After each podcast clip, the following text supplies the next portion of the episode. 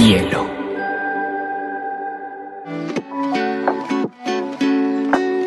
Hola, bienvenidos a Te Cuento News, un espacio donde analizaremos las noticias más importantes del mundo digital y la Web3 en menos de 20 minutos.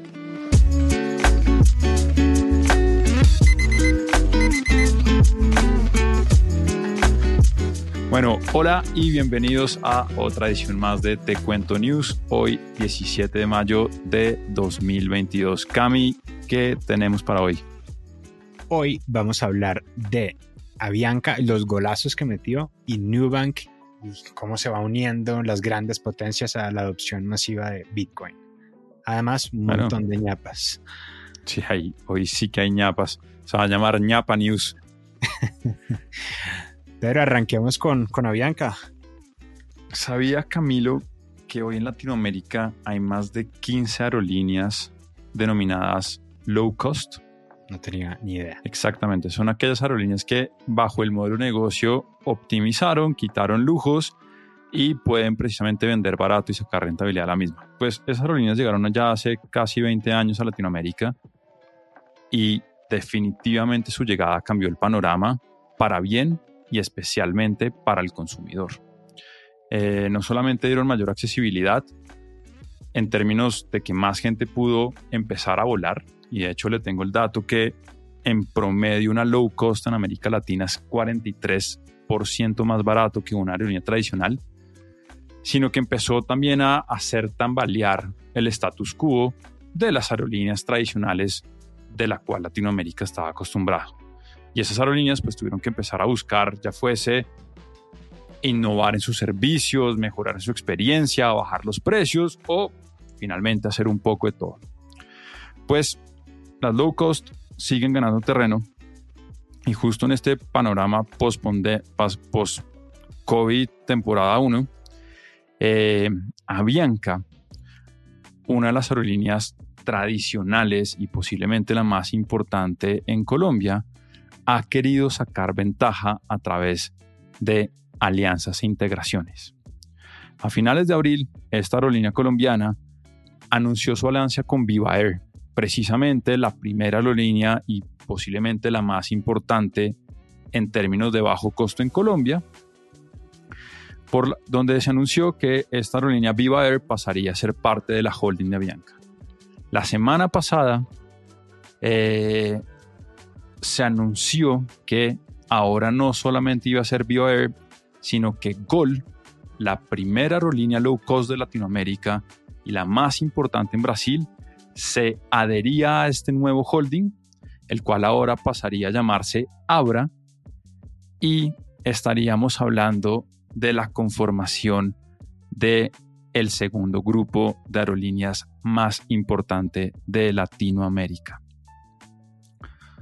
No le estoy hablando en presente porque esto todavía está pendiente de aprobaciones regulatorias y de cerrar ciertas condiciones de los contratos. Pero con esta movida, precisamente este nuevo grupo Abra, conformado por Avianca, Viva Air y Gol, tendría alrededor del 10% del mercado de viajeros latinoamericanos, estaría operando sobre más de 360 rutas y la totalidad de pasajeros que manejaron estas tres aerolíneas en el 2021 superó los 39 millones de pasajeros el año pasado. ¿Sabe cuál es la más importante en Latinoamérica? La TAM Airlines, la cual todavía está acogida a la ley de bancarrota, tiene un 15% de participación del mercado latinoamericano, pero pues la idea precisamente con estas tres fusiones e integraciones que no se lo mencioné, pero que van a seguir operando como marcas de operaciones independientes, es en un mediano plazo poderse convertir en la holding más importante y más grande de viajes en Latinoamérica. Eso me recuerda mucho ese chiste, Pedro, de, los, de las escuelas de negocios sobre cómo ser millonario. La respuesta es, eh, vuélvete billonario y compra una aerolínea. Dicen que hay, negocios difíciles y eso. Pero bueno, ojalá mucha suerte para, para Bianca. ¿Qué tiene para hoy, Cami? Yo les vengo a hablar de Nubank. Nubank es esta empresa de la que hemos hablado varias veces acá, es el, el banco más grande de Latinoamérica y Nubank acaba de anunciar que va a alocar el 1% de sus recursos a FinTech, de sus activos, disculpen, a Bitcoin. Nubank va a anunciar que va a alocar el 1% de sus activos en Bitcoin. Entonces, buenísimo. La gente de Nubank es súper, súper maximalista de las criptos, como el espíritu de este podcast. Y lo que también fue muy interesante es que anunció que lo va a ofrecer a sus 50 millones de clientes en Brasil poder ahorrar en Bitcoin o Ethereum.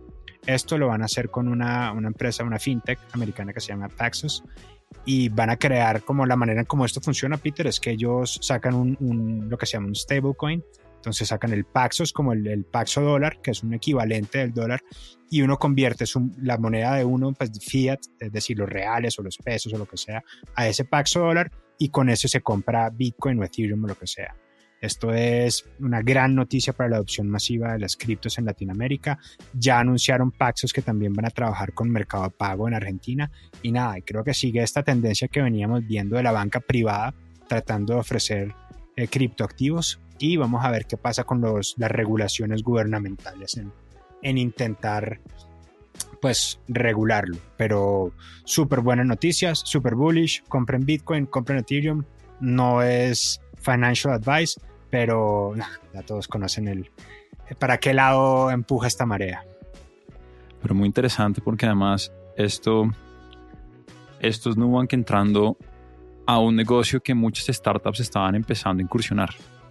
Eh, justo hay una startup colombiana que lo que venía ofreciendo era ahorros en stablecoins y tener la posibilidad de ahorrar precisamente en esas criptomonedas, pero pues ya teniendo al banco más importante, por lo menos en términos de valoración y popularidad de Latinoamérica, se desvirtuó un poco estas pequeñas startups y posiblemente toma mucho más fuerza eh, este gran unicornio latinoamericano.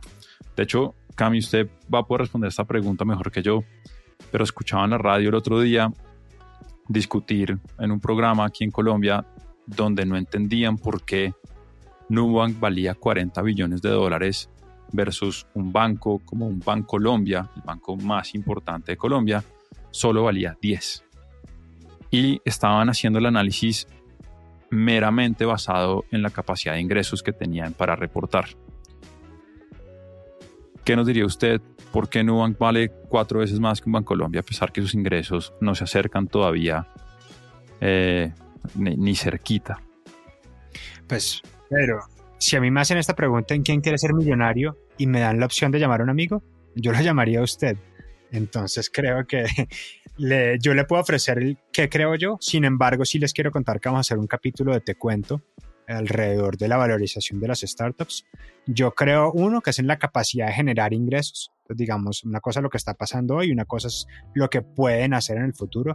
Dos, es la manera en la que lo hacen. Entonces yo sé que Newbank, por ejemplo, y soy tan amigo de Newbank porque no tienen cajeros mala clase haciéndole, que, esperando que uno le toque hacer fila en un banco en la 92 a tres horas, sino que todo es absolutamente digital, no gastan plata en mercadeo hasta creo que hasta este año no gastan un solo peso en eso, no tienen oficinas, es, es, un modelo de negocios completamente diferente y los inversionistas creen que de esta manera son capaces de llegar a esa valuación que tienen. Ahora, pues, creo que me interesaría mucho más escuchar qué tiene usted que decir al respecto. Estamos muy alineados. Para mí es un tema de potencial y es muy diferente. Y precisamente esta noticia nos lo trae como Newbank rápidamente pasa a ofrecer criptomonedas y como bancos tradicionales llevan años explorando, investigando, eh, emulando, intentando entender y probablemente no los vamos a ver entrando todavía en el mundo de las criptomonedas o si entran ya llevan bastante, mucho más tiempo y con productos posiblemente más flojos y menos pensados en el usuario. Pero bueno, vamos a tener un capítulo en Te Cuento y ahí nos podremos extender y expandir en este tema. ¿Qué? ¿ñapas o qué? El día de las ñapas que hay por ahí. Uy, yo tengo muchas ñapas. La primera, la camiseta de Boca. Para todos aquellos que somos fanáticos del fútbol, la camiseta de Boca pudo haberse convertido en enero de este año en la camiseta más cara de la historia del fútbol argentino. Sin embargo, no se concretó el patrocinio con Qatar Airways en un contrato de 31 millones de dólares. Y esto no solamente significa que Boca no va a tener a Qatar Airways a partir de junio como patrocinador, sino que posiblemente va a dejar de tener ningún ingreso por patrocinador de camiseta, pues anunciaron que podían vivir sin patrocinador y no han hecho ningún anuncio al respecto. Y le echo el chisme, Cami, Boca no tiene ningún director de marketing. Así que por ahí los que están ávidos de talento y con ganas de trabajar, pues yo me echaría la investigación por LinkedIn. Peter Ponquerramo sacó junto a, a Rappi y a Buda, que es un exchange de cripto de Latinoamérica, sus CryptoPonques, que eran nada, Ponquerramos, que traían 5 dólares de bonos para básicamente comprar 5 satoshis. El, el, eso es el equivalente a 20 mil pesos, bueno, 5 dólares en su moneda local sacaron mil unidades y se vendieron muy rápido. Creo que esto no dice nada, esto es un, era un ponque ramo con una envoltura de mercadeo, pero me alegra que, la noticia haga eco porque significa que estamos ávidos de Bitcoin, no sé si de ponque ramo. Y las marcas están empezando, yo creo que a, poner, a, a, meter el agua en el agua, a meter el pie en el agua tibia, a ver qué, qué siente. Vamos a ver muchas quemadas, vamos a ver muchas espantadas, pero creo que estos son los buenos primeros pasos que tienen que dar. Cami, vamos a tener Hot Sale en México. Esta es posiblemente la temporada más importante de descuentos online, creo que en México y en sí en toda la parte habla hispana Latinoamérica. Esta es la novena edición, empieza el próximo 23 de mayo y le tiro el dato. En la temporada de Hot Sale del 2021 se vendieron 925 millones de dólares. Así que todo indica que este 2022 es el año del billón. Yo le cuento Pedro que la colombiana, que es una de las bebidas gaseosas más famosas de Colombia, acaba de cumplir 100 años y para celebrarlo hizo un NFT con Sahu, que es una empresa de gafas recicladas. Entonces con las tapas de la gaseosa van a hacer una edición de 50 gafas que vienen con sus respectivos NFTs que la certifican.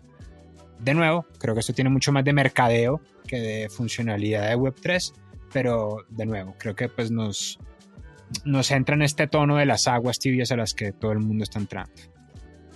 Y le tiro la última para no llenar de ñapas y nos dejamos unas para el próximo capítulo y es que ayer se registraron 91 mil casos de COVID en Estados Unidos interesante porque empiezan a aumentar los casos no solamente a nivel porcentual, sino a nivel absoluto. Así que dejo la pregunta si nos estaremos enfrentando a un nuevo ciclo de COVID, 16 temporada. Pues ojalá no, pero chévere, Pedro. Muy, muy interesante. El día vamos a ver cómo se comporta la semana. Cami, nos vemos el jueves. Un abrazo. Un abrazo a todos. Gracias por escuchar. See the sky, see the clouds amongst the sun. See the day for everything it could be. Stop treading on that snooze. Bielo.